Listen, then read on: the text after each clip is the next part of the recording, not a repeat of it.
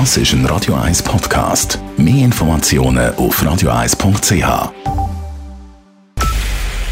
Es ist 9 Uhr. Radio 1, der Tag in 3 Minuten. Mit dem Alles Karl. Das Staatssekretariat für Migration, SEM, wird entlastet vom Vorwurf, dass in den Bundesasylzentren Asylsuchende misshandelt werden. Eine in Auftrag gegebene externe Untersuchung kommt zum Schluss, dass die Vorwürfe, die Amnesty International Schweiz und verschiedene Medien erhoben hatten, im Wesentlichen nicht zutreffen. Mario Gattico vom SEM sagte heute dazu, es gibt keine Hinweise auf eine systematische Missachtung der Rechte von Asylsuchenden oder auf eine generelle Voreingenommenheit der Sicherheitsleute. Der Vorwurf der Folter ist unberechtigt und falsch. Die Grund- und Menschenrechte der Asylsuchenden werden grundsätzlich eingehalten.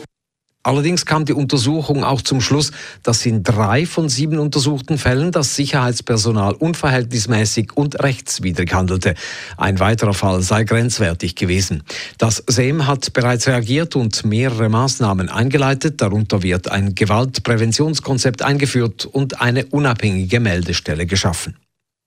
Die Boosterimpfung in der Schweiz soll etwa ab Ende Oktober möglich sein. Dies sagte Klaus Bolte, Bereichsleiter Zulassung beim Heilmittelinstitut Swissmedic im SRF. Allerdings müssten die Pharmaunternehmen mitspielen, denn es hänge von ihnen ab, wann sie die Fragen von Swissmedic so beantworten, dass man die Zulassung für eine dritte Impfung erweitern könne. In Rapperswil-Jona hat ein Mann seine Tochter und dann sich selbst umgebracht. Die beiden sind heute Morgen tot in einem Einfamilienhaus gefunden worden. Es handelt sich um einen 54-jährigen Schweizer und ein 12-jähriges Mädchen. Die St. Galler Strafverfolger gehen gemäß den Ermittlungen davon aus, dass der Mann seine Tochter getötet hat und sich danach das Leben nahm. Die Ehefrau und das zweite gemeinsame ältere Kind haben sich laut der St. Galler Kantonspolizei zum Tatzeitpunkt nicht im gemeinsamen Haus aufgehalten. Das Motiv der Tat ist noch unklar.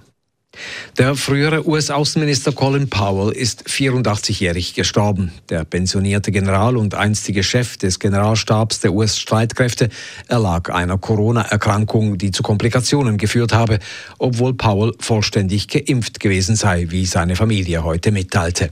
Powell war 2001 der erste afroamerikanische Außenminister der USA in der Regierung von George W. Bush. Im Ersten Weltkrieg wurde er als Feldherr gefeiert. Der Irakkrieg beschädigte aber seinen Ruf. Er überzeugte den UNO-Sicherheitsrat mit internationalen Truppen den Irak anzugreifen. Die Beweise für die Massenvernichtungswaffen von Saddam Hussein erwiesen sich später aber als falsch. Drei von 100 Personen in der Schweiz fühlen sich überhaupt nicht in die Gesellschaft integriert. Dies ergab eine Studie der Universität Zürich. Trotzdem hat aber auch jeder Fünfte das Gefühl, nicht ganz dazuzugehören.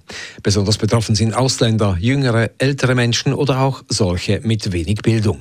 Am besten in die Gesellschaft integriert sieht sich die mittlere Altersklasse zwischen 30 und 61 Jahren.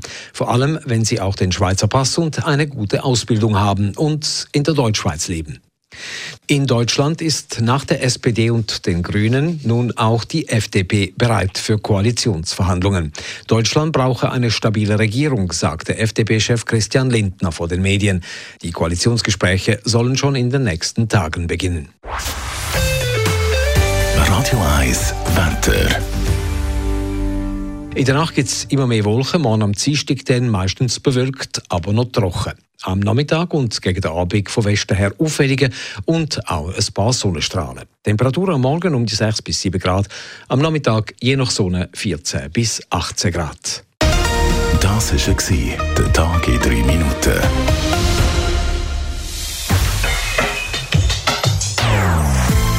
Non-Stop-Musik auf Radio 1. Die besten Songs von allen Zeiten. Non-Stop. Radio 1.